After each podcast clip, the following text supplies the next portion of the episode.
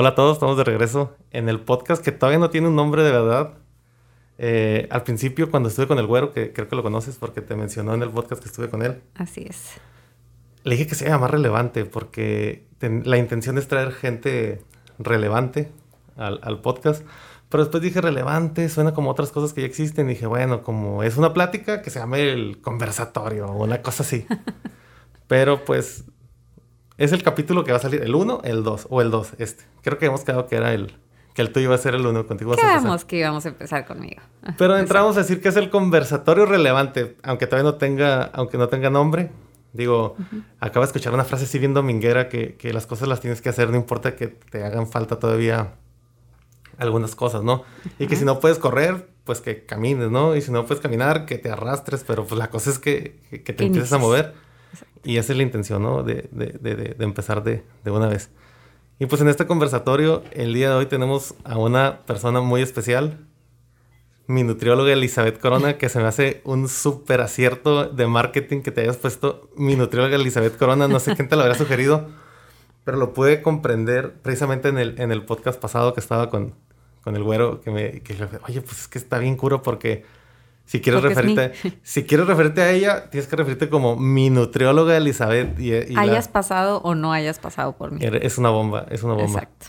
Y, y pues venimos para que te invitamos, para que la gente te conozca y sepa un poquito pues de tu, de tu trayectoria, de tu vida. Bueno, de tu vida no, pero sí de alguna experiencia vivencial que seguramente tienes uno. Por ahí este, estuve haciendo la tarea, por ahí leí algunas cosas, vi unas entrevistas tuyas. Y pues no sé si quieres arrancar este, pues presentándote o diciendo algo para, para empezar. Pues sí, primero que nada felicitarte. Te quedó padrísimo tu estudio y me da mucho gusto saber que pues tienes tus metas y las alcanzas. yo te conocí en consulta y una de tus metas era bajar de peso y lo logramos. Una de mis metas fue hacerte eh, que iniciaras en el mundo del ejercicio, que ya lo tenías bastante abandonado y creo que también lo logré. Que por cierto, en ese tema del mundo del ejercicio, hoy me levanté corriendo 5 kilómetros porque dije, tengo un chorro que no hago nada, le tengo que, le tengo, que presumir. Le, tengo que decir, ah, hoy me fui para, para, poder, este, para poder platicarle algo de lo que hice por la mañana. Sí, no, me, me da mucho gusto que, que por fin se haya concluido tu, pues no sé si era un sueño, era una inquietud o, por qué fue que empezaste con esto de los, de los podcasts, pero se me hace algo muy, muy padre, muy... Yo, yo esto del podcast cuando estaba trabajando en la Universidad de Xochicalco, eh, me acercaba mucho a la cabina de radio en donde está Don Fulgencio y otra chava que se llama Miriam, que por cierto Don Fulgencio va a estar aquí mañana. Este, no sé cuándo va a salir esto, pero seguramente va a ser el, el, capítulo número 3, el de, el de Don Fulgencio. Y siempre me acerqué y tenía la, la inquietud y le decía, ahí en, en Xochicalco todos podían este, participar y decir, ah, pues yo quiero tener mi programa de radio. Obviamente es un, lo puedes escuchar por internet, pero también este, eh, ahí dentro de la escuela y principalmente pues el target de, de, de, radio escuchas era la gente de, la escuela. Y honestamente principalmente lo escuchaban, lo escuchábamos los empleados porque de repente hacían como rifitas y cosas así y, y, y la verdad sí estaba muy padre. Y yo le comentaba a, a, la chava que estaba ahí, que se llama Miriam, que tenía la inquietud de, como de, de entrevistar o de platicar con los docentes que, que, sentía que había mucha gente muy valiosa y que a lo mejor la gente pudiera identificarse en algo, en algo con ellos. Después, con lo de la pandemia, pues se vino todo lo del podcast y un chorro de gente empezó a hacer y eso. Y dije, es, lo que está haciendo él, lo que está haciendo él, lo que está haciendo estas personas, era algo que yo, que yo, tenía, que yo tenía la inquietud. Y empecé en noviembre, en octubre como que empezó así como que, ay, lo voy a hacer. Y hoy dentro de eso compré unos micrófonos que ni servían para esto. Y bueno, es una historia muy larga que, igual y después la platicamos. Elizabeth Corona es nutrióloga, es licenciada en informática. Sí. Digo, eso no lo sabía cuando dije, ay, es licenciada en informática, seguramente es este como licenciada en Derecho que nunca supo, nada más fue estudio y eso, pero me imagino que lo fuerte tuyo es la, la, la nutrición. Sí, yo egresé en el 99 de la UABC, de licenciada en informática. Nunca, nunca trabajé como eso. Bueno, estuve en un pequeño puesto en, CESPE, eh, pero duró un año. Este, mi primer trabajo fue de cajera ahí en, en CESPE. Y después me pasaron al departamento de informática con un proyecto que teníamos para este, digitalizar planos, etc. Pero mi, mi, mi vida en césped duró un año, un año y medio. Ahí conocí a quien ahorita es mi esposo y él fue quien, quien me dijo, me, me, sugirió que renunciáramos porque a él no le gustaba esa, pues ese trabajo, ¿no? Tan burócrata, no lo dejaban crecer ya ahí en el, en el puesto que tenía. Y tenía la inquietud de poner un, emprender un negocio. En una ocasión nos eh, fuimos al, otro lado y vimos una revista de clasificados. No sé si alguna vez la, la viste, se llama Penny Saver. Ahí vendían pues de todo, ¿no? Carros, mascotas, lo que quisieras comprar. Y me dijo, ¿sabes qué? Nosotros podemos hacer algo como esto y, y todavía mucho mejor. ¿Te late? Y yo, pues va, pues va, no, no pierdo nada, no, yo no tenía ningún compromiso con, con nada, vivía con mis papás. Y dije, bueno, pues ¿qué, ¿qué, es lo peor que puede pasar? Si me va mal, pues, además no, la verdad nunca pensé que me iba a ir mal. Pero, pues, me, me salí de SP, renunciamos, pusimos esa, esa revista. Fue un, pues ahora sí que como que un, un sueño, ¿no? Algo muy, muy loco. Trabajábamos, él y yo éramos recepcionista, el que entregaba la revista, el que le escribía, hacíamos de todo. ¿Qué giro tenía la revista? ¿Qué es lo que Era venta de clasificados. Ah, como tipo lo que me decías de, de, los Estados Unidos. Exactamente. Aquí había en ese entonces una que se llamaba Instant Tips. Ajá. Seguramente a ti te tocó. Y pues se nos hacía que podíamos mejorar ese... La verdad es que soy de Marketplace para acá, pero ah, creo que por ahí me platicó mi abuelito. Eran impresas, las revistas en mi tiempo. Y este creíamos que era un producto que podíamos mejorar y que podíamos nutrirlo vendiendo publicidad. Mi esposo es mercadólogo, así que se le, pues se le dio, ¿no? Vendía de todo. Em, en ese entonces trabajábamos las 24 horas éramos, pues éramos novios, nada más él y yo, no teníamos empleados, no teníamos ningún otro gasto ni compromiso. La verdad que la revista ni se vendía, o sea. Pero era un buen sueño, era, un, pues era como algún emprendimiento que tenían y que era algo que querían hacer, ¿no? Exacto, y además nos mantenía ocupados, nos mantenía unidos. El, fue algo muy chistoso porque el, la primer, el primer tiraje que salió, cuando fuimos a recoger las revistas, vimos que no se había vendido nada. O sea, nada. O sea, a lo mejor dos revistas y una le había comprado a su mamá y la otra mi mamá, yo creo. y, y, me dijo, ¿sabes qué? No, esto no va a funcionar. Yo creo que vamos a tener que empezar a regalarla porque pues, los clientes que nos compraron publicidad, pues hicimos un compromiso con ellos y tenemos que hacer que esas revistas que habíamos hecho, 3.000 creo que había sido el tiraje, carísimo, pues lleguen a a la gente y que las lea. Que en ese tiempo creo que, o sea, regalar la revista y estar este, capitalizándose, capitalizándose a través de, la publicidad tampoco era tan, mala idea. No, no, era tan descabellado, pero nosotros ya teníamos un presupuesto y vendiendo la revista, que seguramente decíamos que se vendería toda, por lo menos se pagaría el tiraje de la revista, que en ese entonces eran 1.500 dólares. Carísimo. Ya estaban en números rojos. Sí, no, no, no, pero rojos él tenía una Explorer de creo que ocho cilindros y en eso íbamos a entregar, a veces hasta maniadero, 10 revistas. O sea, fue una experiencia muy chistosa. ¿Cuántas ediciones tuvieron? No, pues siempre duramos dos años. No, pues fue algo. Dos años o... sí, ahí, tengo todas las ediciones ahorita guardadas. ¿Y pudiste aplicar de cierta manera tu, tu carrera como, como informática o algo así? No tanto. No, como informática no. Porque supongo que la chamba se la aventaba él viendo todo el tema de la... De la mercadotecnia, de la venta. O sea, él salía a vender y yo me quedaba sentada todo el día eh, escribiendo.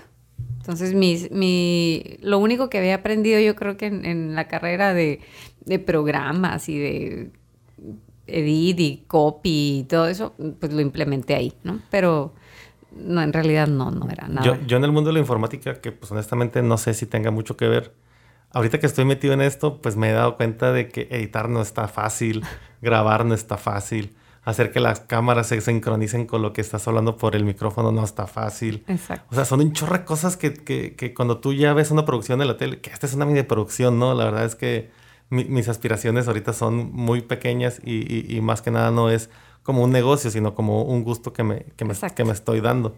Entonces sí está bien complicado. Es una cosa de que te tienes que actualizar día con día y que si no estás ahí, eh, pues, te, te, come la, la, tecnología.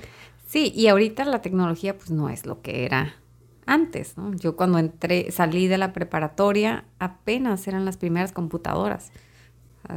Fui de las, de las primeras que tenían y eran Windows que se tardaba no sé cuánto en prender. Necesitábamos meter un disco para el sistema operativo.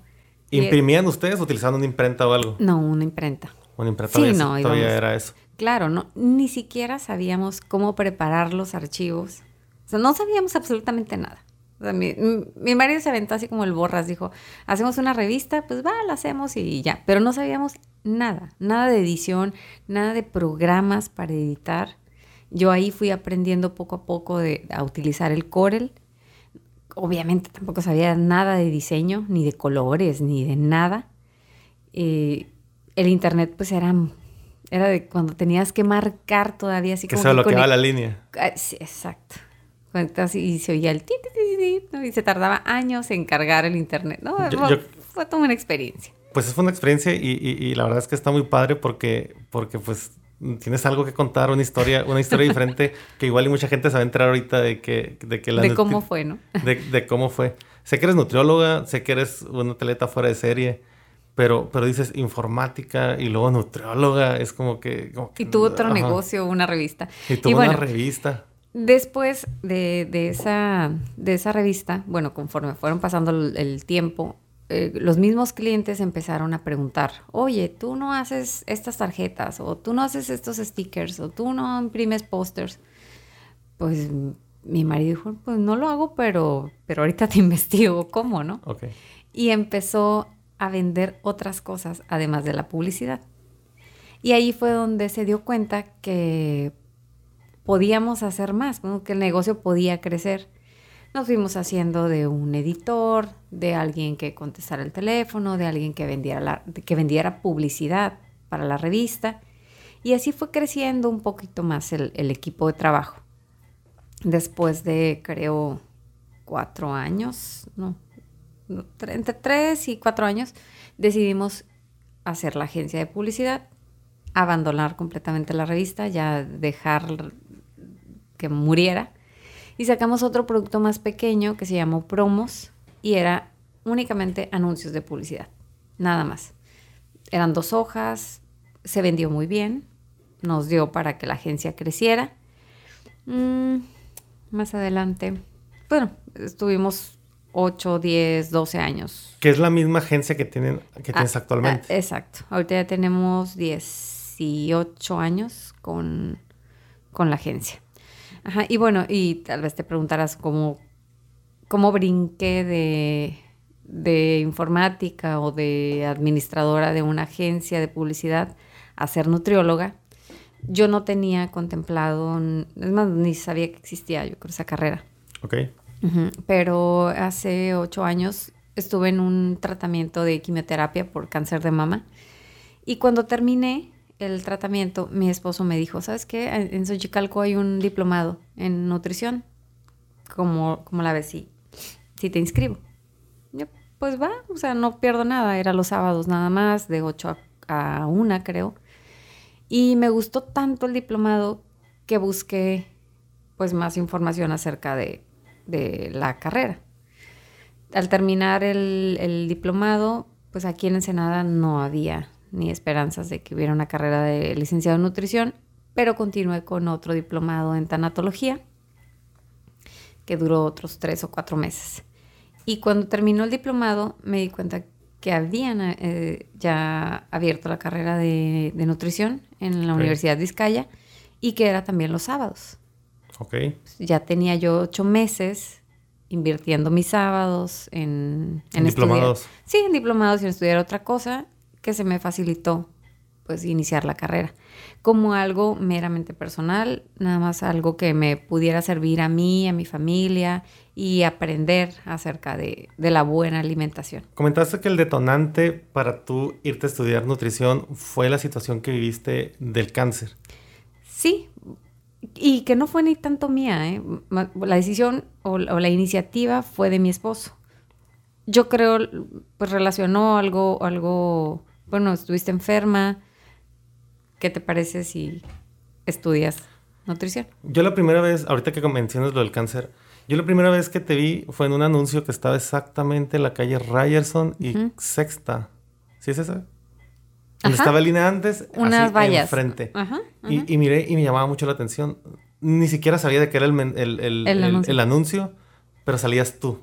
Salías tú con la situación de, supongo, de que después de una quimioterapia o algo, no sé. Mm. Porque salías, salías calva y creo que con... ¿Cómo era el, cómo era el anuncio ese? Eh, esa fue una campaña que hice en mes de octubre. Em, si mal no recuerdo, fue para pacientes que estuvieran pasando por esa situación de cáncer y las consultas todo el mes de, octubre iban a ser gratis para, para esas personas. ¿Quieres compartir tu historia un poquito más en, en, respecto a ese tema del cáncer? Digo, se me hace, se me hace que tú como persona que saliste de eso, este, sería a lo mejor muy enriquecedor que, que, que, no sé, a través de un mensaje breve o algo de, de tu situación que viviste, pudieras, pudieras transmitirlo, no sé si quieres hacerlo. Sí, claro que sí. Mira, yo creo que el, cáncer definitivamente no se puede prevenir como la mayoría de las, de las campañas lo nombran, ¿no? Prevención del cáncer. Desafortunadamente no hay algo hasta ahorita que, te, que me pueda decir, tuviste cáncer porque tenías una mala alimentación o porque comías mal o porque X producto te lo causó. No, no es como algunas otras enfermedades que sí son completamente predecibles. Pero ya una vez que lo tienes, es, creo que ahí es donde viene lo bueno, ¿no? La detección temprana de la enfermedad. Eso fue lo que marcó la diferencia a poder estar aquí después de ocho años o haber muerto hace dos o tres años. afortunadamente la, la, detección del tumor fue muy a tiempo, era etapa uno Mm, en ningún momento sentí esa negación que después me he enterado que muchas mujeres la tienen, el no querer ir al médico ya una vez que se, que se tocan una bolita en el seno, ¿no? O a veces es en la axila. Y digo, bueno, ¿cómo, cómo no fuiste?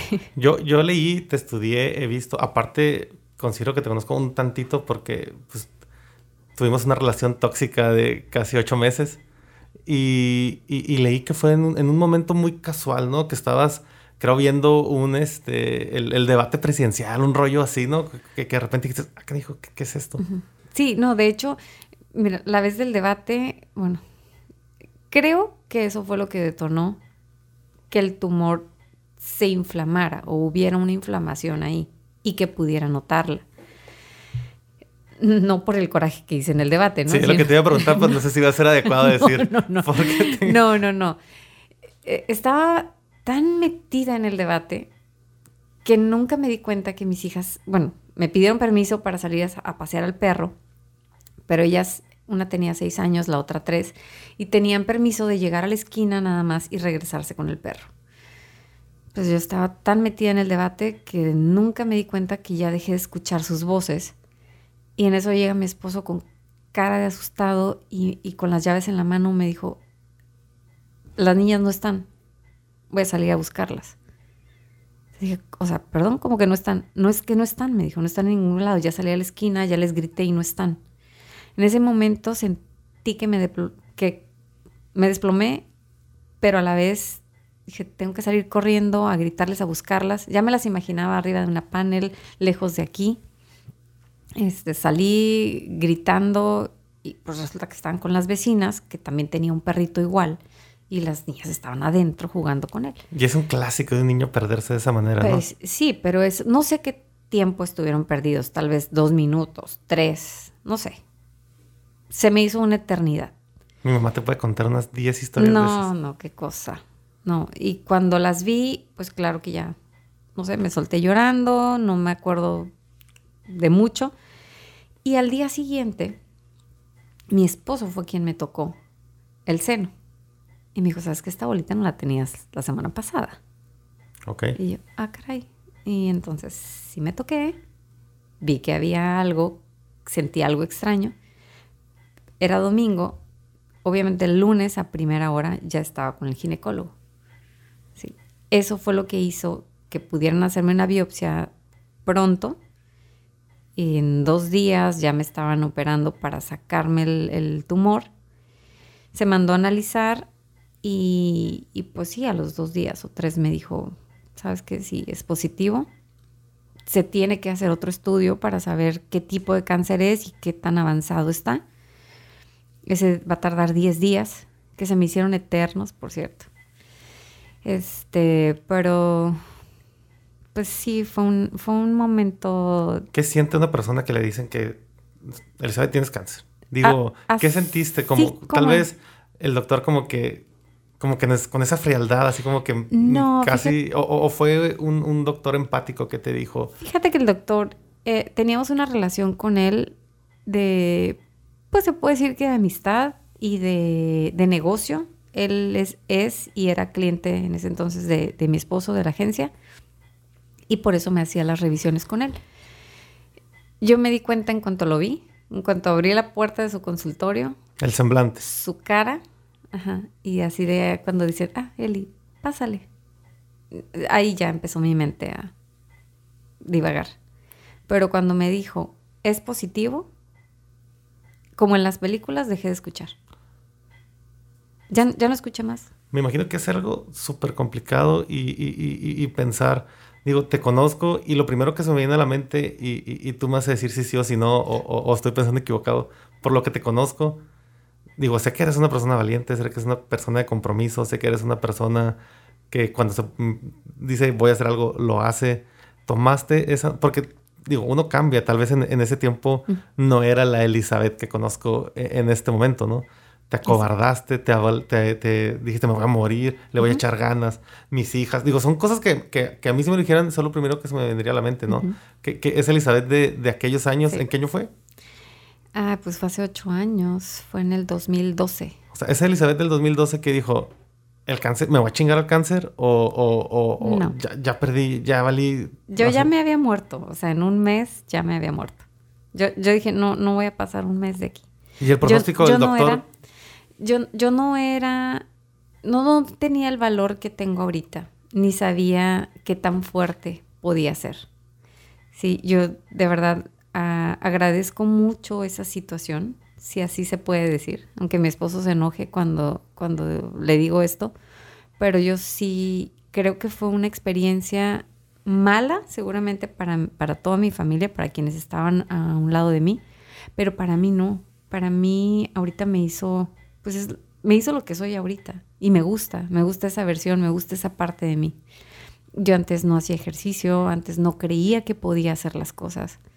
Em, no hacía nada sola, eh, siempre dependía de alguien.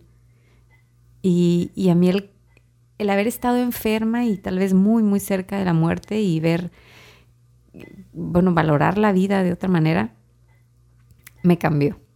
Me cambió mucho. Y, y vaya que sí, digo, porque en el aspecto de profesional y en el aspecto como atleta, uno pudiera pensar, este, que toda la vida fui así. Que toda la vida fuiste así. pero no, definitivamente no. El primer negocio que tuvimos fue porque mi esposo me impulsó a hacerlo, pero yo ni idea tenía de, que sería capaz de lograrlo. Ahorita te puedo decir que sí, ya tengo mis propias metas, tengo mis objetivos y, y ahorita eh, en puerta tengo uno y que me siento súper emocionada porque jamás había tenido tanta emoción por lograr algo pues es, una gran historia el, saber cómo te dieron esa noticia, cómo saliste adelante. Una, persona en la situación en la que tú estabas, digo, el tan solo el hecho de decir cáncer es, una cosa impactante, aunque, aunque ni siquiera, aunque, solamente estés hablando del tema y, no estés hablando con una persona que lo tenga o lo haya tenido, ¿no? Yo creo que es una palabra que, debe mover muchas fibras. Yo creo que recordarlo es, pensar en, la muerte, definitivamente como, tú dices, ¿no? ¿En qué, ¿En qué se refugia una persona con cáncer? Porque es, un tema, como tú dices, tal vez el doctor te dijo que había muchas posibilidades de salir adelante, que, que estabas muy a tiempo, que no iba a haber ningún problema, pero, pero realmente reniegas de Dios si es que eres creyente, te refugias en la familia, te acercas más a Dios. Eh, ¿qué, fue lo que pasó en, ti en ese momento? No, en ese momento mm, me alejé muchísimo de todo mundo porque mi estado de ánimo no era no era nada óptimo. O sea, yo estaba muy triste, estaba además mm, muy golpeada por la quimioterapia.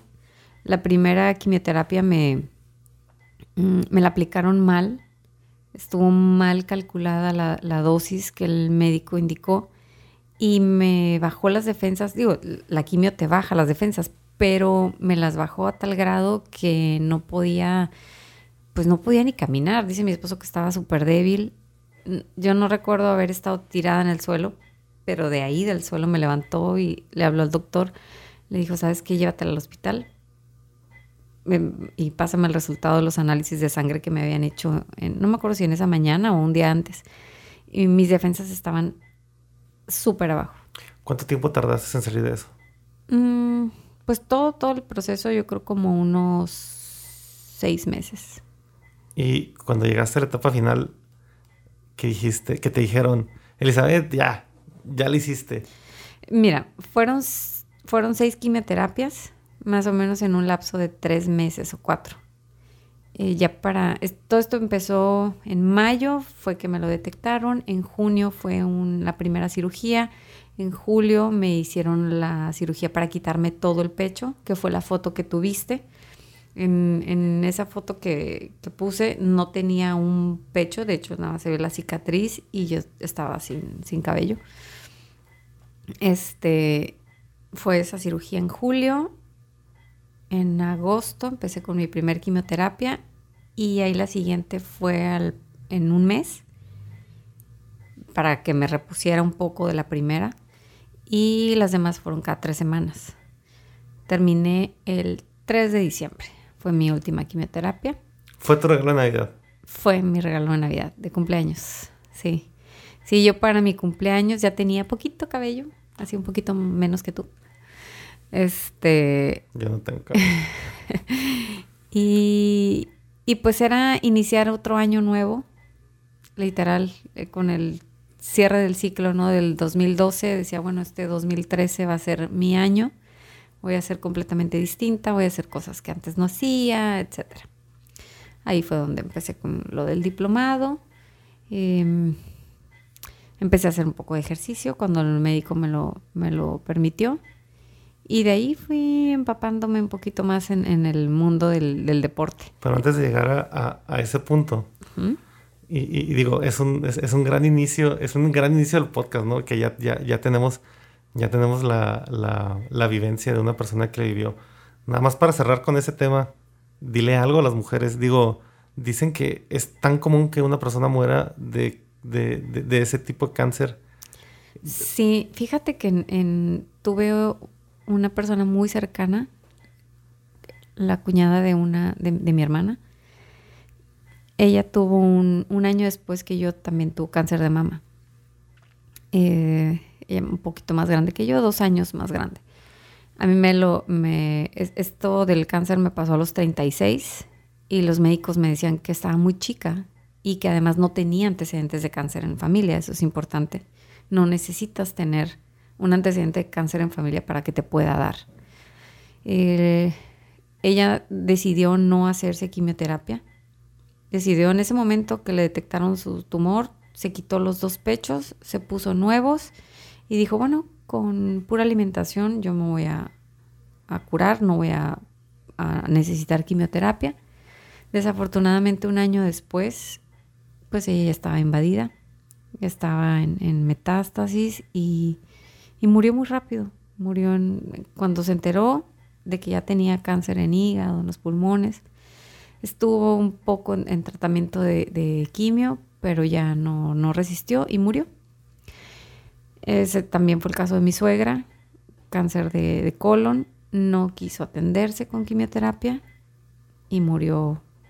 Ella sí tardó un poquito más, pero igual, eh, pues uno de los, digo, retomando la pregunta que me hacías de qué le puedo eh, eh, comentar o compartir a las mujeres, pues primero, que vayan cada, cada año con su ginecólogo, se revisen su cáncer de mama, cáncer de, de cervicouterino, este, detectados a tiempo pueden hacer la diferencia de, poder salir victoriosas de su tratamiento, que sí es difícil, es un tratamiento muy duro para el cuerpo Y uno como mujer, pues claro, pierdes tu cabello, pierdes las cejas, te deforman el pecho y lo que tú quieras, pero todo vuelve a florecer. O sea, todo va a volver Pierdes a muchas cosas, pero ganas la vida, ¿no? Que debe ser lo más importante. Exacto. Exacto, ganas la vida, ganas amistades. Yo gané muy, muy buenas amistades. Mm, afortunadamente no perdí ninguna, al contrario, todo mi círculo de, amistad se reforzó bastante. Em, escuchaba muchas cosas alternativas y, y, bueno, vete a Cuba y haz esto y toma aquello. Claro, todo eso me confundía bastante porque llega un momento que recibía tantas llamadas de gente que me quería y que sabía que, lo hacía por, su, por mi bien, pero... Estaba saturada. Saturada y muy indecisa, no sabía qué hacer. Y mi esposo me dijo, mira, la quimio es lo único que conocemos como, pues, como un tratamiento para el cáncer. Tenemos hijas. ¿Quieres vivir? Sométete al tratamiento. Un consejo de otra tía me dijo, bueno, vamos viendo tres opciones, tres diagnósticos. Si los tres coinciden, pues va.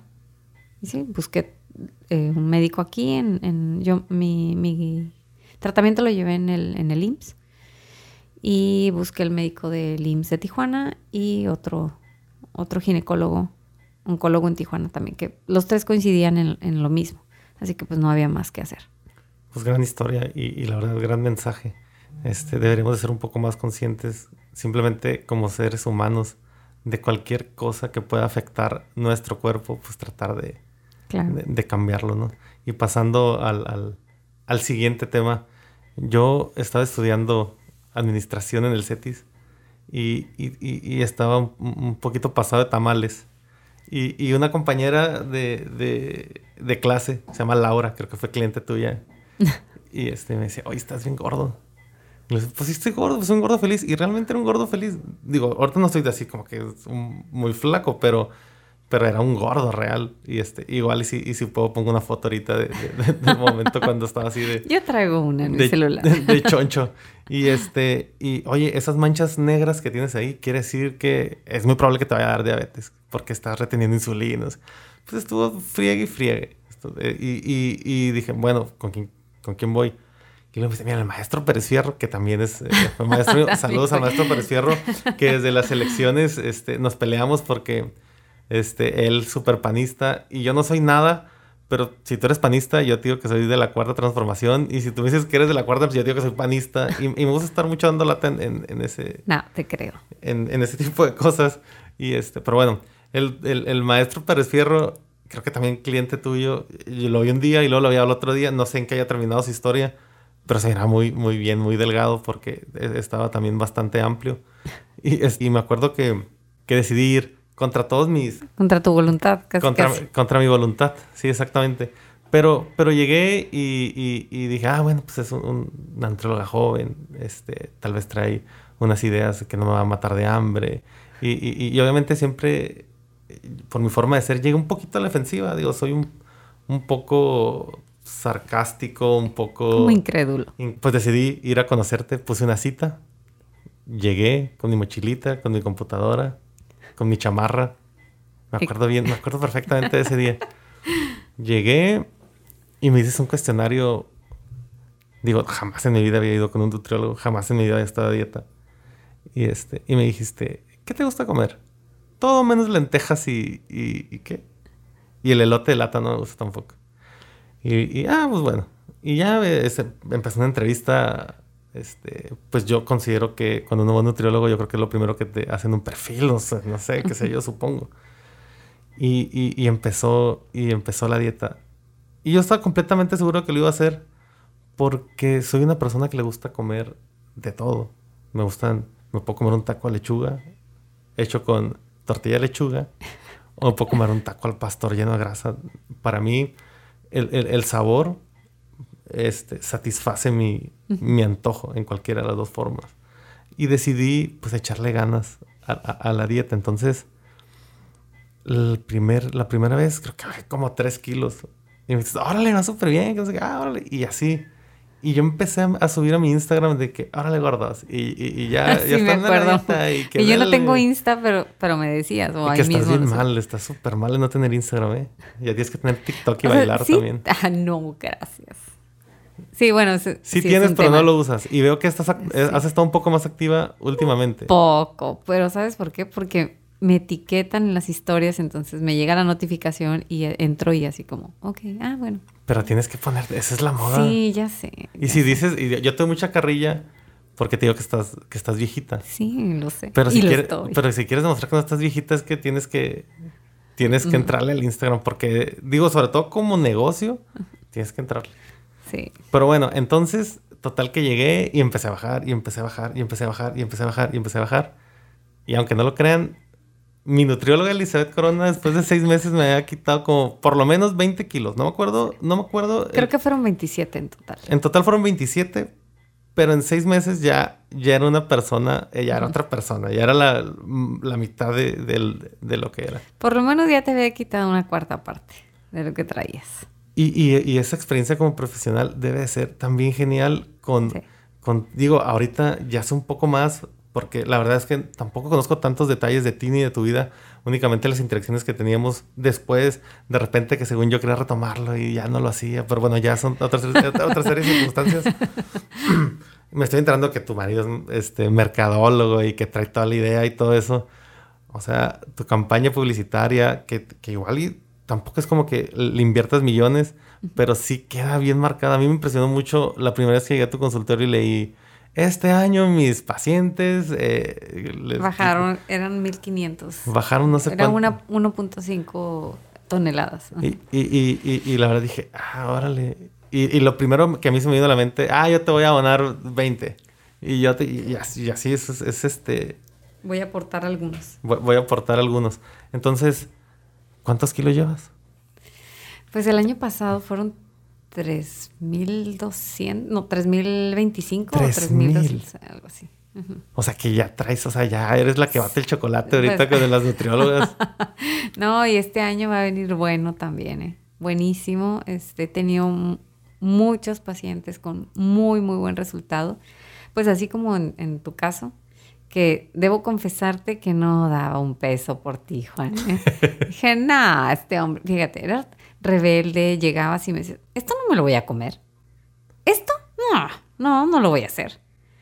Y así, bueno, niño, si quieres gastar tu dinero, es tu problema, es tu dinero. Yo aquí te doy mi dieta y mis recomendaciones. Si las quieres hacer, está bien. Si no, no. Pero la verdad es que, o sea, sí es cierto, sí me ponía así chiquión y lo que tú quieras, pero también siempre hubo esa apertura de decir, bueno, no quieres esto, te lo cambio por esto. Tampoco, digo, porque la gente que nos, nos, va a ver y nos va a escuchar va a decir, ay, esta mujer es un ogro y no va a querer, pero no, la verdad es que siempre hubo muy, muy buena apertura, pero también eh, eh, ese grado de confianza que puedes llegar a tener con tus pacientes, en el cual puedes convencerlos realmente de, de, las cosas que se hacen bien, van a obtener un, un resultado. Yo cuando te conocí, tus pacientes perdían mil kilos, dices, ahorita ya vas por tres mil. O sea, eso habla de, un muy buen trabajo que, te respalda. ¿Cuántos años tienes en esto?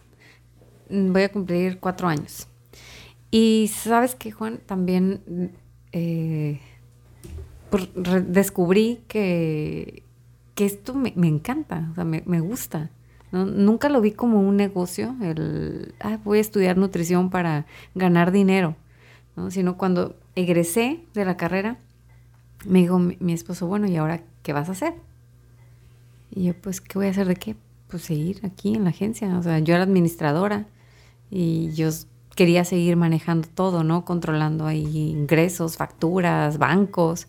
Dijo, no, sabes que tú ya, o sea, ya, vete. Y empezó el amigo, el primo, el tío, oye, que una dieta, oye, que dame esto, y empecé a consultar ahí en, en la agencia. Cuando cerrábamos a las 6 de la tarde, tenía mis primeros pacientes. Y así veía uno a la semana, a veces dos. Ya cuando el número de pacientes fue aumentando, dije, no, pues necesito un consultorio, un espacio único, privado para mí, para ellos. Y, fue, fue ahí donde decidimos abrir el consultorio que estuvo en la plaza, en la 9 y Ruiz.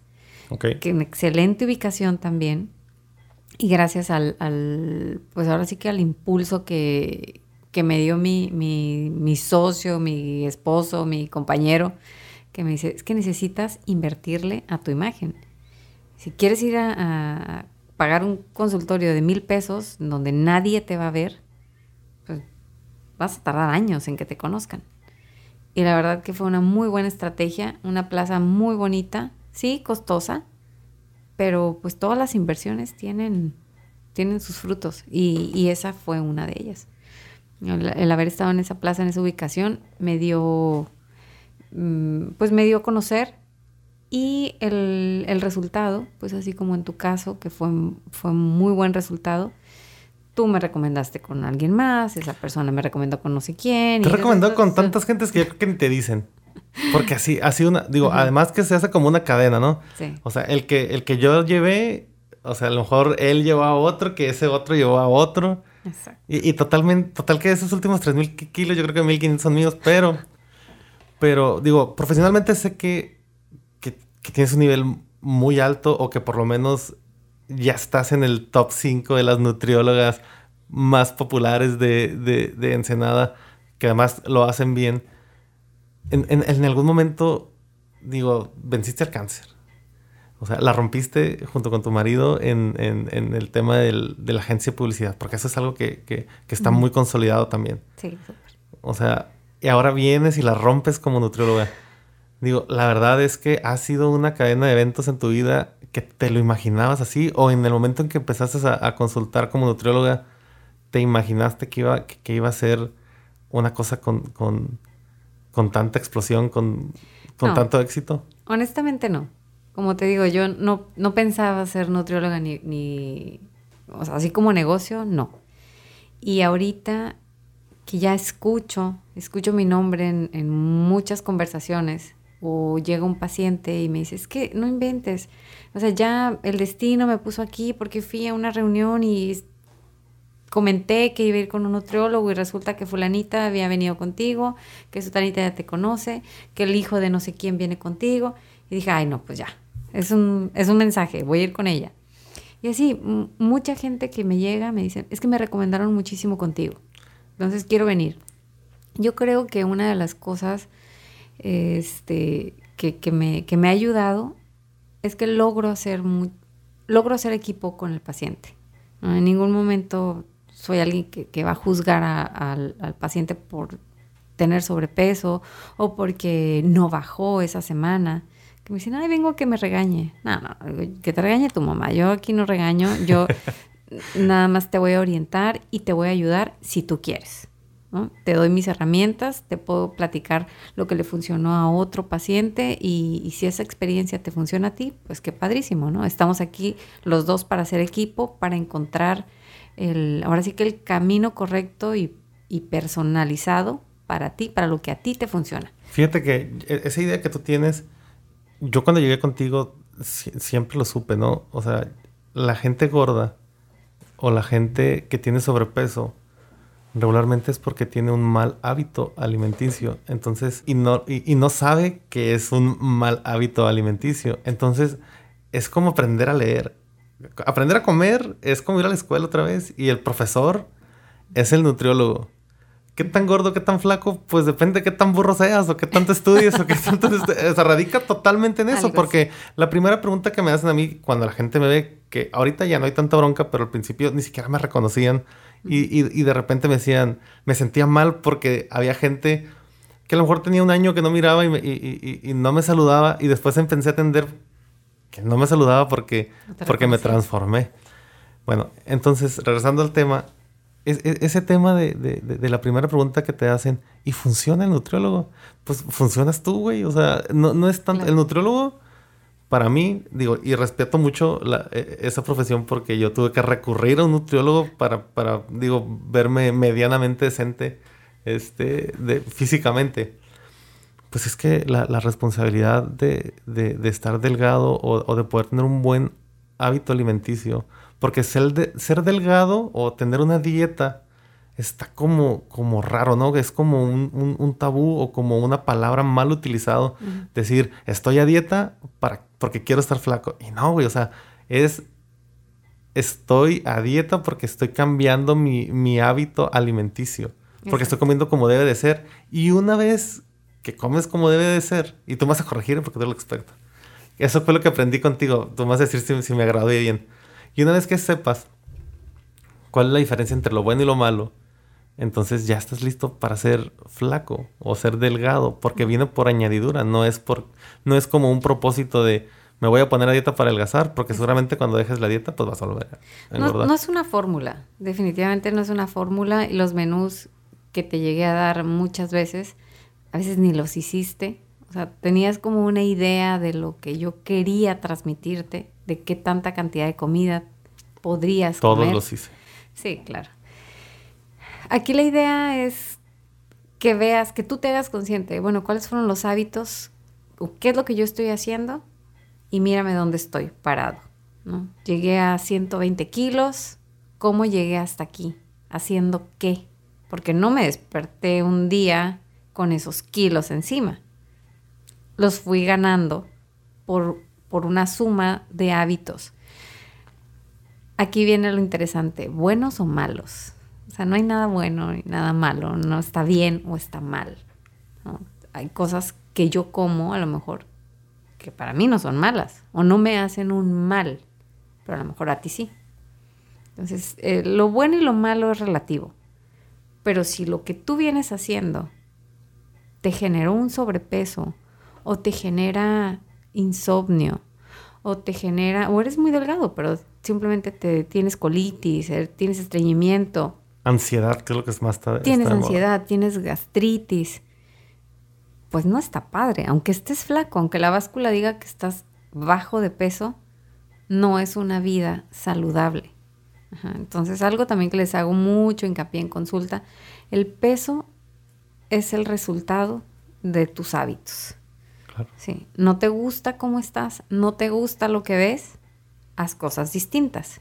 Yo tengo ciertas herramientas que he implementado, que les he dado a mis pacientes, a algunos les ha funcionado, a otros no, otros lo han hecho, otros a lo mejor me dicen que sí, pero nunca lo hicieron. Pues las cosas no vienen solas. Y es súper interesante todo el proceso que, que, lleva un buen hábito de lo que sea. Conservar el hábito es lo más difícil, eh, porque al final de cuentas el consumo de azúcar, el consumo de grasa, el consumo de todo ese tipo de cosas que te pueden hacer mal, yo lo considero una adicción muy fuerte. Entonces, por ejemplo, una persona que logra su meta, logra su cometido, yo pude estar bajo un cierto régimen, porque la verdad para mí no fue nada difícil, te, lo digo muy honestamente, a lo mejor habrá quien te diga que sufrió para poder conseguir el objetivo y lograr mantenerse una cantidad de tiempo. Yo considero que todavía estoy, estoy en el límite y que estoy gozando ese, ese, beneficio que tuve por haber hecho ese esfuerzo, que al final ya no fue esfuerzo, porque fue como una condición normal o natural para mí este, de, de, poder alcanzar el objetivo de estar delgado, ¿no? Pero después, cuando uno empieza con la recaída, ¿no? De, la misma adicción, es una cosa terrible. Yo creo que el doble, porque cuando era gordo ni siquiera lo sentía, ni siquiera me importaba. Yo podía comer, ah, vale madre, o sea, yo estoy gordo y soy feliz. Y es verdad, yo en mi caso no me complejaba en lo absoluto. Mi vida de flaco y de gordo lo único que cambió fue en apariencia, porque en esencia sigue siendo el mismo. Y hay gente que gorda es bajo de autoestima, adelgaza y se va hasta arriba. O, cambia todo, su manera de ser, su manera de hablar, su manera de comportarse. En mi caso, gordo y flaco fui igual. Tal vez de flaco un poco más egocentrista, porque también lo era de gordo. también lo era de gordo y, y, delgado, pues a lo mejor se incrementó, pero, pero está chido, ¿no? Que puedas, que puedas este, de, este, decir, pero también viene un chorro de problemas psicológicos al, romper con, las, al romper con los hábitos o incluso estando dentro de los hábitos. Yo me acercaba mucho contigo y te decía, ¿sabes qué? La gente me dice que me veo mal. La gente dice que estoy muy flaco. Un cabrón por ahí me dijo, ay, pinche gato seco y que no sé qué. Y la verdad es que me afectaba más que me dijeran eso a que me dijeran gordo. Entonces yo no sabía cómo manejarlo en ese momento. Y la verdad es que me dijiste una palabra muy clave. Me dijiste, es que así como estás es como te deberías de ver. Las personas que no están así es porque están acostumbrados. Tú eres el raro, pues. Tú, tú, te vuelves el raro. Desafortunadamente ahorita, pues el, el índice de, de, obesidad, de sobrepeso, ya es, ya, ya nos sobrepasó. O sea, ya, antes eras gordito, antes estabas pasadito de peso. Antes me refiero a unos 20 o 30 años atrás. 5 kilos, 7 kilos, uy, ya estoy gorda, ¿no? Tengo que dejar el pan porque ya me engordé. Ahorita 7 kilos, no, no, estás flaquísima. O sea, ya ahorita la gente, la mayoría, tiene obesidad. Obesidad y enfermedades que vienen junto con eso. Entonces aquí el raro es la persona que está delgada, la persona que está en su peso, la persona que no come comida chatarra, está mal. La persona que no toma, que no se desvela, está mal. Eh, pero pues ahora sí que lo que te va bien, ¿no? Lo, lo, que te hace sentir bien, si yo sé que no tengo ninguna enfermedad y estoy delgada, estoy en mi peso, pues adelante. Mi nutrióloga, ¿algún mensaje quieres darle? Digo, yo estoy seguro de que, de, que, de que la gente que nos escuche a lo mejor va a decir, este, ah, ella es Elizabeth Corona. Estoy seguro de que va a pasar. O que, ah, es mi nutriólogo. Porque mucha gente te conoce y no te tiene en redes sociales o, no te ubica. No te ubica no, No, me, no me conoce físicamente. Yo, yo siempre he pensado y he dicho, yo te recomiendo a ti. Habrá quien le funciones o habrá quien no le funciones, pero yo estoy completamente seguro que el que debe funcionar es el paciente, no el nutriólogo, ¿no? Porque el nutriólogo es como el camino, únicamente como el guía, el que te lleva de la mano para que puedes pues, llegar eh, al, objetivo. Es hasta cierto punto una herramienta, pero sí creo bien importante, Juan, que, mira, nutriólogos yo creo que hay, pues cada vez hay más, afortunadamente. Ha, habido varias escuelas este, aquí en Ensenada, creo que son tres o cuatro, que están, pues, ahora sí que produciendo nutriólogos. Gracias, porque creo que eso va a beneficiar muchísimo a la sociedad. Pero cada uno tiene sus herramientas y sus estrategias. ¿No? Y el, el, que tú puedas llegar a empatizar con un paciente no es tan fácil. Entonces, eh, a veces sí me, preguntan, oye, pero la competencia o no tienes miedo a que alguien venga y haga las prácticas contigo. No. Al contrario, pues estás dejando un legado bien interesante. ¿no? no, o sea, qué padre que podamos ayudar a, tanta gente, ¿no? Y, precisamente el comentario que te siga iba enfocado para allá, un poco para ir cerrando este tema de, de, profesional en, nutrición.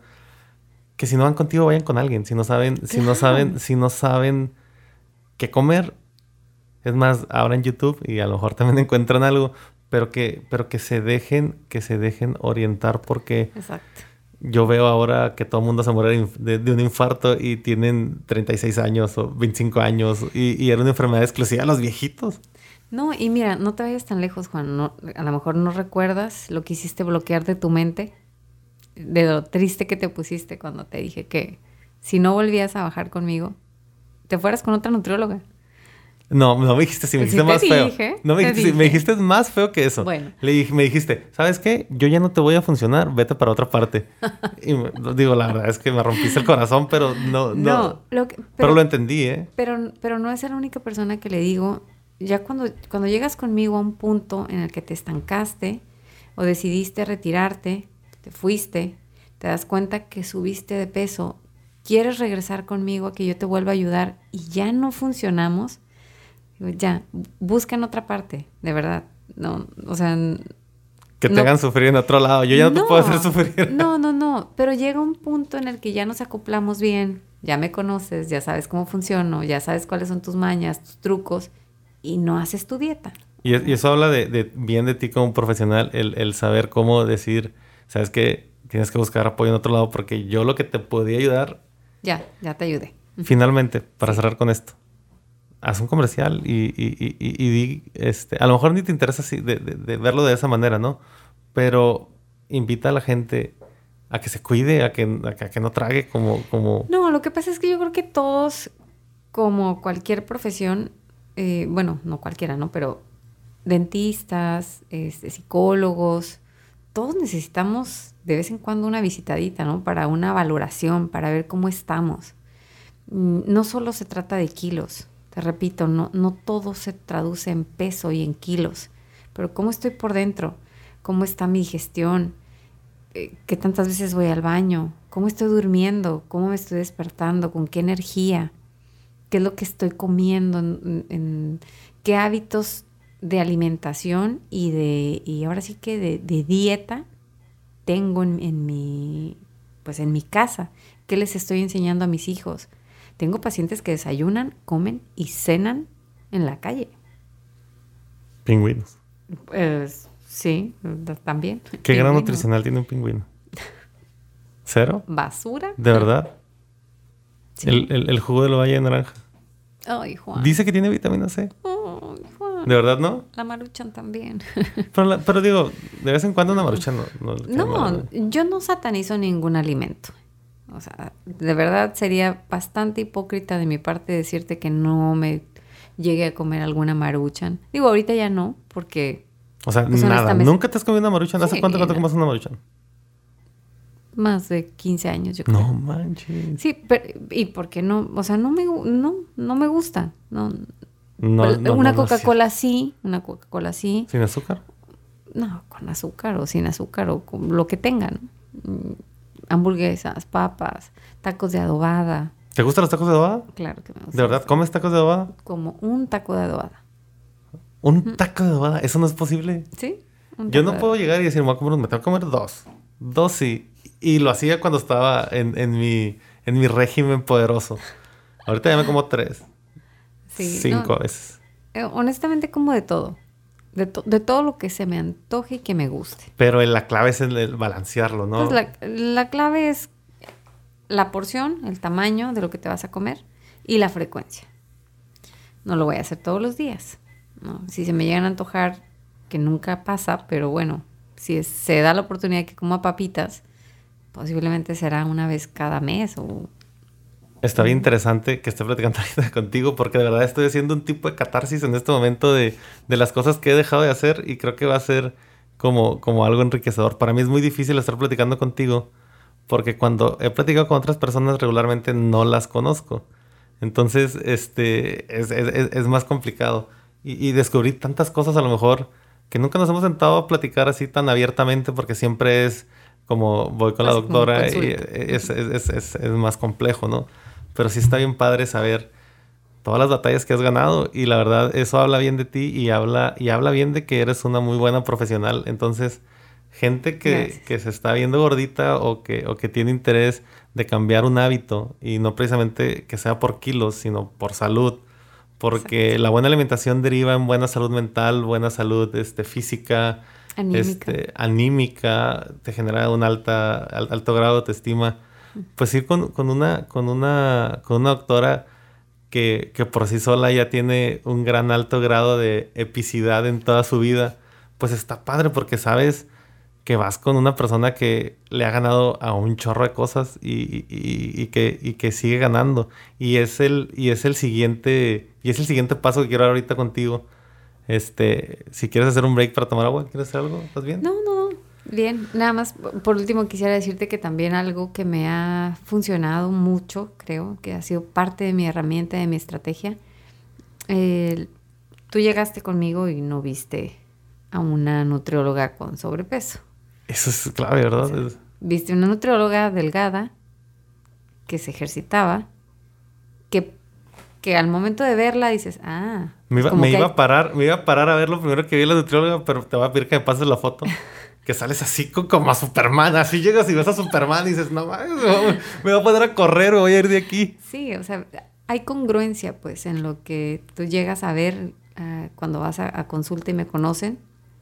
Y jamás ando, digo, si, si tengo algún evento o si se me antoja, pues sí me pongo zapatillas y ando en vestido. Pero si no, ando así, normal, con, con, porque, porque soy deportista, porque eso lo hago todos los días y me gusta andar en tenis y me gusta andar en jeans y me gusta andar en leggings y, a veces llego a consulta oliendo alberca y les digo, ¿sabes qué? Sorry, no me alcancé ni a bañar, o sea, me enjuagué nada más y, pero, pero pues es lo que hago y, si no lo puedo hacer a esta hora, a las 5 de la mañana y después venirte a atender a ti, me quedo sin hacer ejercicio, ¿no? sin hacer el deporte que me gusta.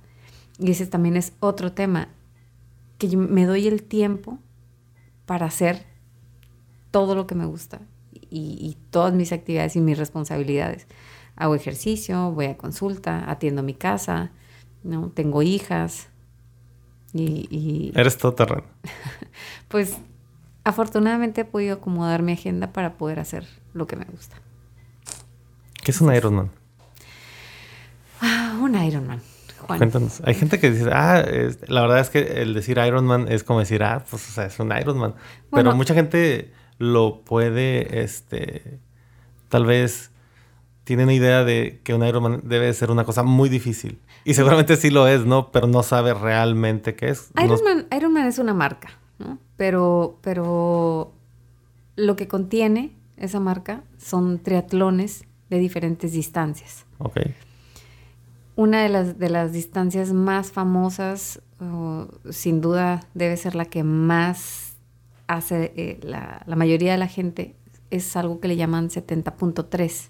La distancia es en millas. Yo pensé que era una estación de radio. ¿no?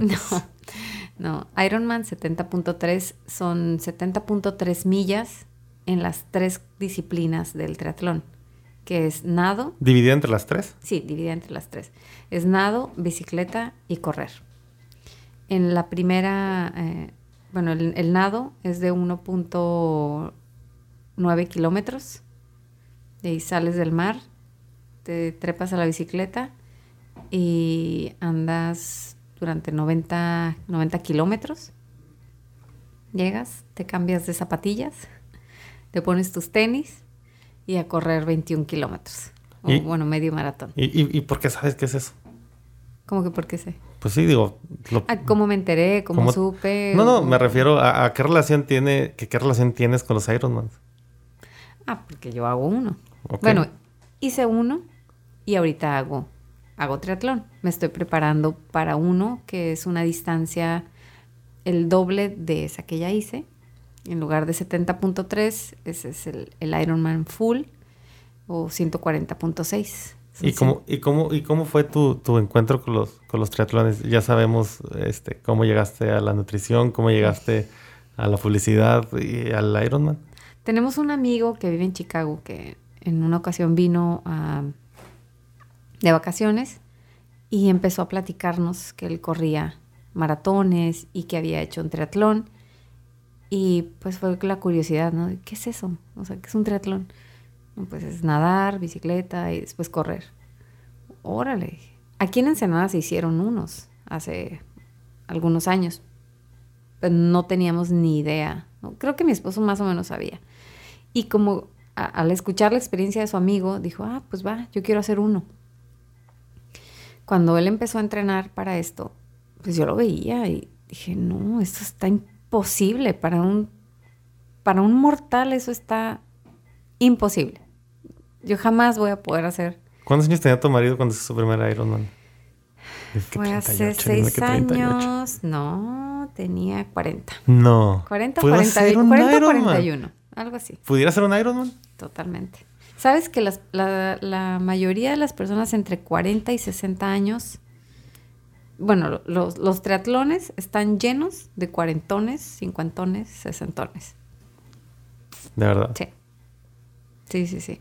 Y entonces dices, ya, ya había a mi marido hacer eh, el Ironman. Después de tres o cuatro que hizo, eh, me acuerdo que el último fue el de Arizona. No, andábamos en Monterrey. Habíamos ido a ver unos amigos. En esa ocasión él no participó. Y era tanta la emoción y, ver la alfombra roja y ver la gente que llegaba, alguna destrozada, otros felices corriendo, este, llorando, abrazando a sus hijos, a su familia.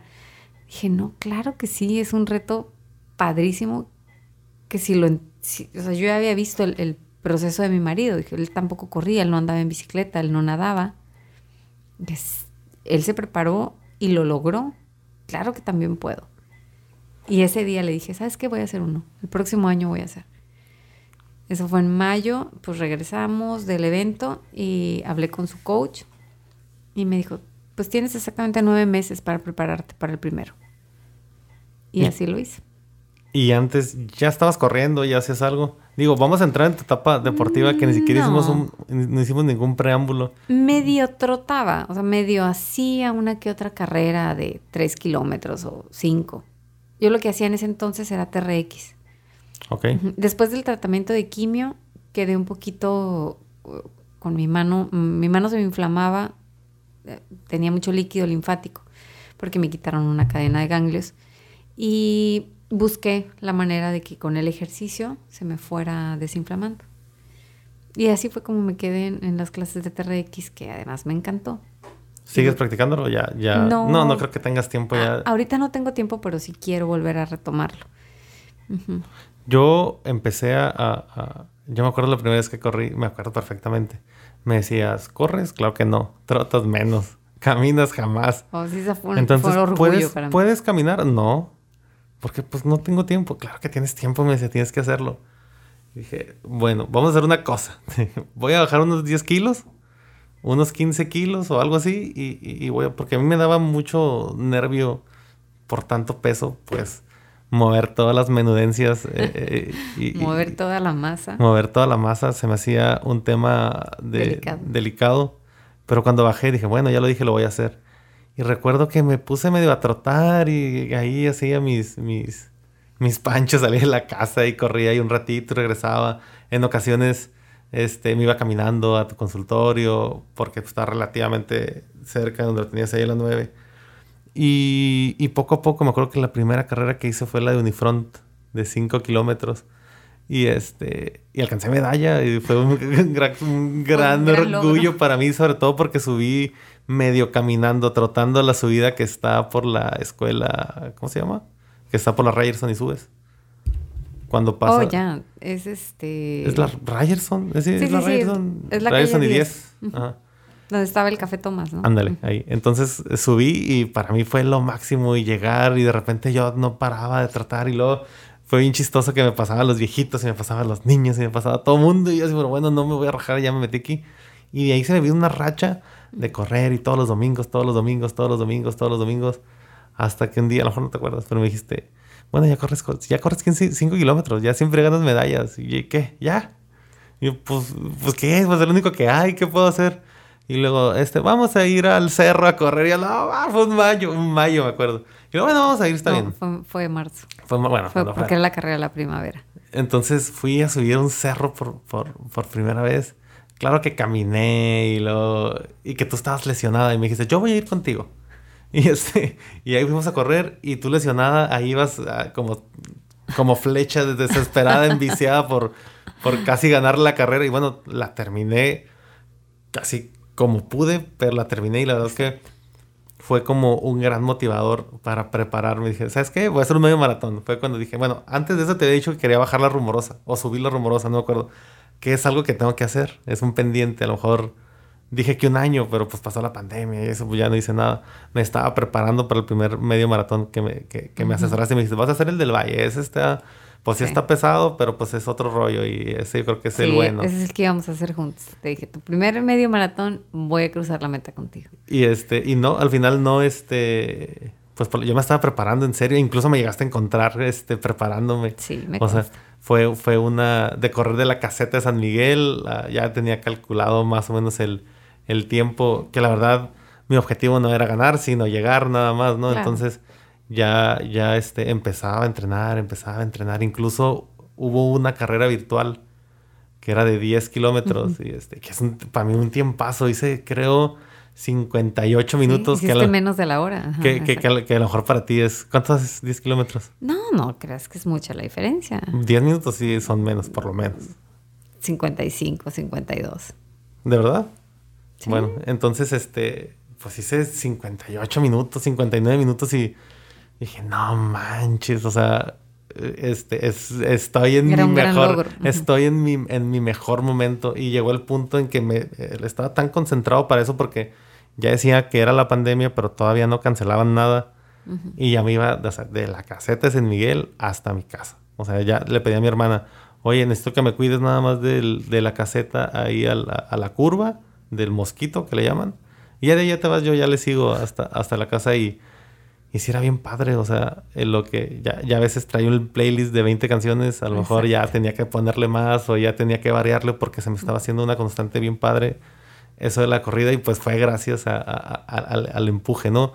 Porque como tú dices, no nada más el paquete de, de, de, de, qué es lo que debes de comer, bajen kilos, sino que, o sea, cuáles son los motivadores que debes tener o cuál es el, el, el, entorno o el ecosistema en donde tienes que vivir para poder estar, pues, lo más lo más sano posible, ¿no? Sí, es que no solo la comida te hace subir de peso. O sea, no solo el exceso de comida, sino los hábitos, ¿no? Hay gente que no, no camina, no se mueve. Y eso tiene que ser parte ya.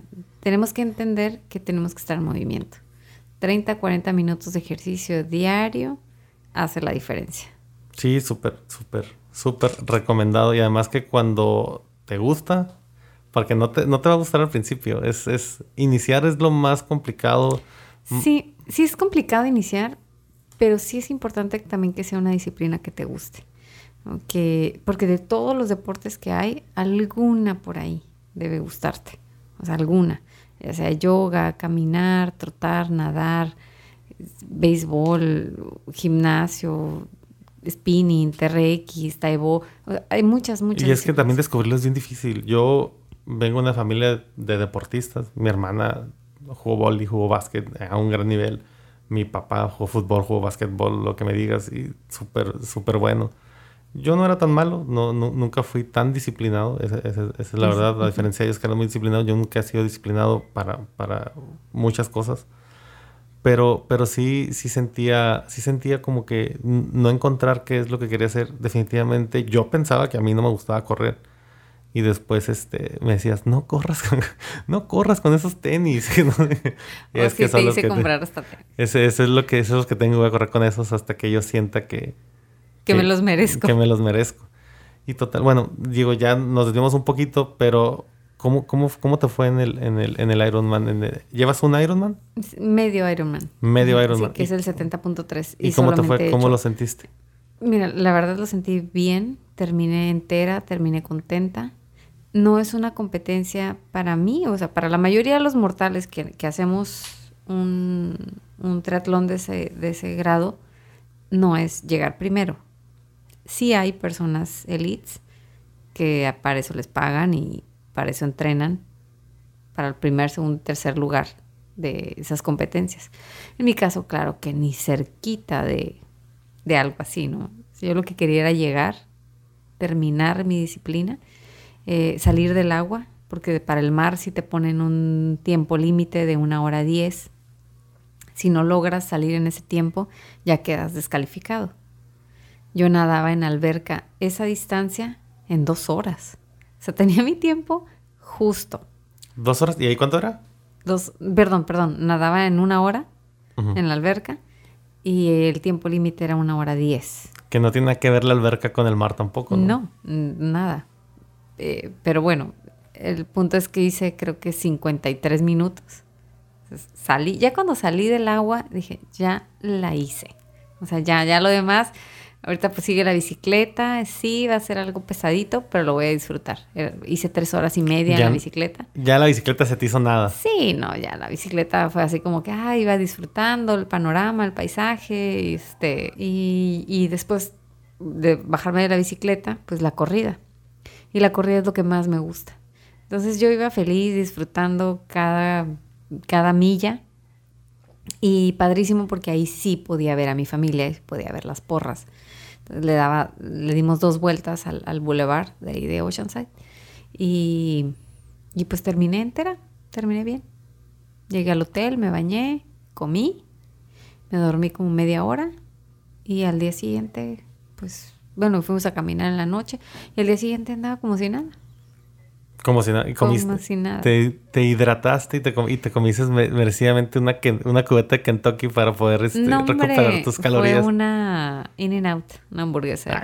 pero la, de la, de la, del que está en el menú secreto de los normalitos. No, no, no, no, de la normal, de la normal.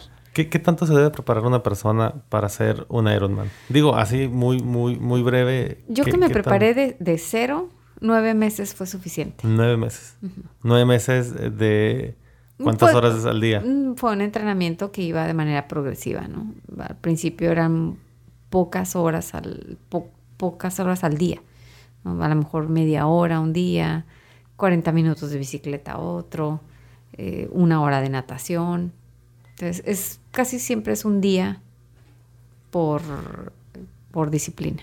¿Y ahorita qué estás haciendo? ¿Qué, ¿Para qué te estás preparando? ¿Cuál eh, es el siguiente reto? Me imagino que no ha habido competencias por todo el tema de la pandemia. Mm, no, no ha habido, pero no he dejado de entrenar. Desde que inició la pandemia, pues tratamos de armar un mini gimnasio en mi casa y ahí seguí corriendo, seguí en la bicicleta, en el rodillo y haciendo, haciendo ejercicio para, una, pues para mantenerme en forma y dos, porque necesitaba seguir entrenando en ese entonces todavía no sabía que quería hacer esta distancia de, del Ironman, del full.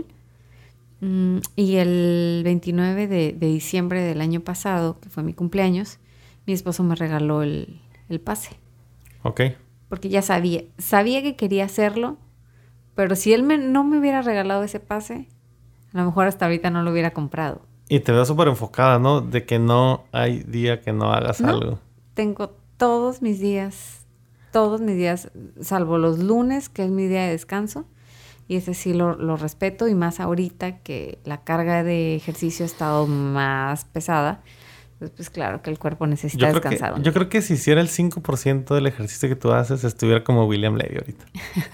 Pero pues para mí es algo bien complicado. Y de verdad que tengo por lo menos dos semanas tratando de retomar el tema de la comida y el tema de la el tema del ejercicio.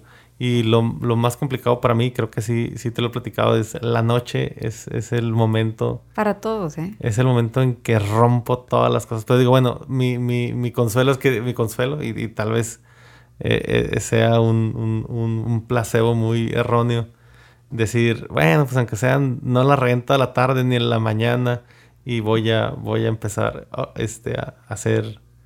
Ahí mis desarreglos en la noche. Mis desarreglos en la noche. La verdad que es un mal de muchos a la mayoría nos cuesta trabajo en la noche. Será porque ya es el momento final del día, el momento como del consuelo, el momento en el que ya terminé mi trabajo, terminé todo, quiero complacerme, quiero descansar, quiero cenar algo rico y después acostarme a ver la tele un rato y dormir. Es como nuestro momento de relax. Ahorita yo pienso entrarle con todo. Mi mayor motivación es verme la panza. Eso es lo que más me motiva. porque ya no tenía panza en nada. Y ahorita ya tengo nuevo. Pero bueno, quiero hacer un, resumen. Este, Elizabeth Corona le ganó al cáncer, triunfó en la publicidad, le está yendo con madre en, en, su proyecto de nutrióloga, va a todo, a, todo pulmón con los, con los triatlones. Creo, creo que habla de una persona disciplinada, de una persona que ya no le tiene miedo a muchas cosas, a una persona que no es la misma de hace 10 años, 8 años, que, la evolución en las personas es, muy clara, ¿no? Y que hay gente que en un año cambia por completo. A mí me cambiaste en 8 meses, me hiciste otra persona diferente. Y, que tener el valor y, el empeño, la dedicación que tú tienes, de verdad es algo súper relevante y, casi siempre termino igual, pero de verdad que las personas que, que vienen son personas súper relevantes y súper valiosas y que la gente tiene que reconocer. Para mí, como tú dices, no es tema de kilos, no es tema de popularidad, no es tema de, de, de, de, chayote porque hice esto, hice aquello, porque me viene aquella, sino es un tema de dejar un legado, de dejar un, un como una anécdota, un, un, momento de vida en donde la gente pueda verse reflejado. Claro, que sepan que cualquiera puede en algún momento dar un, un giro a su vida y, hacer lo que, lo que quiera, lo que le guste. Aquí, disfrutar. Aquí, aquí ha estado gente que ha abrido restaurantes de, de nada y que le ha regalado dos, tres veces en restaurantes exitosos y que le ha ido muy bien. Ha estado un estudiante de, de comunicaciones que también la está rompiendo en el tema de los podcasts y que, que va muy avanzado. También este, ha estado un periodista deportivo este, bueno, va a estar más bien un periodista deportivo. El lunes viene Ángel Domínguez. este, que también la rompió. Yo, este, a veces pienso que son como los yemes ensenadenses, él y su hermano. y este, también eh, eh, eh, va a venir Don Fulgencio, que en su momento, mañana viene Don Fulgencio a las cuatro y media de la tarde. Este, que también, o sea, la rompió como nadie cuando yo, yo lo conocí en, en, Xochicalco y este, y le digo, Don Fulgencio, ahora sí es Don Fulgencio. Y no, así como que se pone serio porque, porque era un jovenazo cuando, cuando, cuando empezó cuando empezó con eso, este, él, él me platica cosas de, de que en, en, los conciertos EXA se llenaba el campo Ensenada. Aparte del concierto, era como el momento de Don Fulgencio también, o sea, y tenía que disfrazarse de viejito para salir ahí. Y, fue, y, es un gran personaje que todavía tenemos en, en, la actualidad y que, y que las nuevas generaciones deben de aprender de todas esas personas Digo, no, para nada considero que ninguna de las personas que esté aquí esté anticuada ni pasada de moda, pero, pero sí ha habido cosas bien cañonas. Y, y, y, para mí es bien emocionante poder cambiar de mood cada que estoy con determinada. Por ejemplo, cuando estuve con el güero, dije 3500 veces güey, este, mentamos madres, dijimos groserías, dijimos todo. Cuando estuve con el chamaco de la, de la, del... ¿Con el músico? Cuando estuve con el músico, pues estuve bien, estuvo bien fumada la onda también.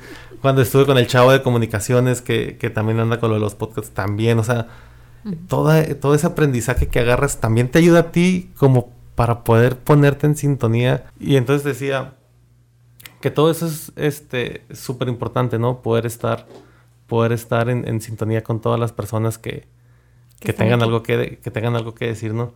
Y finalmente, pues quiero darte las gracias por haberme acompañado. La verdad es que era una cita que teníamos desde hace un chorro de tiempo. Por lo menos seis meses. Por lo menos seis meses. Sí. Y muchas gracias. La verdad es que estuvo muy sana la plática. Dije como tres veces, güey. Este, pude cambiar, pude cambiarme el chip. Te portaste bien, te Me porté bien. Y aparte que yo creo que, aparte hemos tenido pláticas de, de doctor y paciente, pero creo que ha sido como la plática más sabrosa, ¿no? Porque porque fue una plática más enriquecedora y más en serio. Sí, no, gracias a ti por la invitación y espero que pues estas experiencias que estás acumulando con tus podcasts lleguen a esos corazones que lo necesitan, ¿no? A veces necesitamos esa, esa chispa, ese mensaje para, para poder cambiar o para poder decidirnos hacer cosas mejores. ¿sí? Así como en ese momento que te digo que vi que sentí esa emoción de la gente llegando y cruzando esa alfombra roja en el, en el Ironman, que dije, yo, yo, yo lo quiero sentir, lo quiero vivir. Y te puedo asegurar que de mis 167 días que llevo hasta ahorita entrenando, porque los tengo bien contabilizados, los he disfrutado y los he sufrido también, porque también he subido videos en los que me he visto molesta, enojada, sufriendo, pero también es algo que quiero que la gente que me sigue o que me ve y que en algún momento se ha sentido motivada con mis historias de éxito, vean que no todo es éxito también. O sea, también se sufre. Todo implica un sacrificio. Duele, exacto. Pero el, pero el precio que estoy pagando por lo que sé que voy a obtener al cruzar esa meta es nada. Pues muchas gracias. No, gracias a ti por la invitación. Espero que no sea la última. Vamos a, vamos a hacer, vamos a programar otro para que nos cuentes tu experiencia cuando regreses. Exacto. El, evento va a ser el, el 21 de noviembre. Así que a partir de esa fecha, que esperemos que todo salga como lo estoy planeando, porque para eso estoy entrenando, para terminar completa, entera. ¿En qué tiempo? No lo sé, pero te dan un tiempo de 18 horas para terminar el evento. Entonces me estoy preparando para eso, para poder cumplir entre 16, 17 horas, no sé, llegar, llegar en tiempo, ¿no? a la meta y tener mi medalla, tener mi nombramiento de Ironman y ya les estaré platicando por aquí en, en diciembre. Pues muchas gracias. gracias a ti. Me lo pasé muy bien, tú muy rico la plática. Muchas gracias. gracias. Bueno.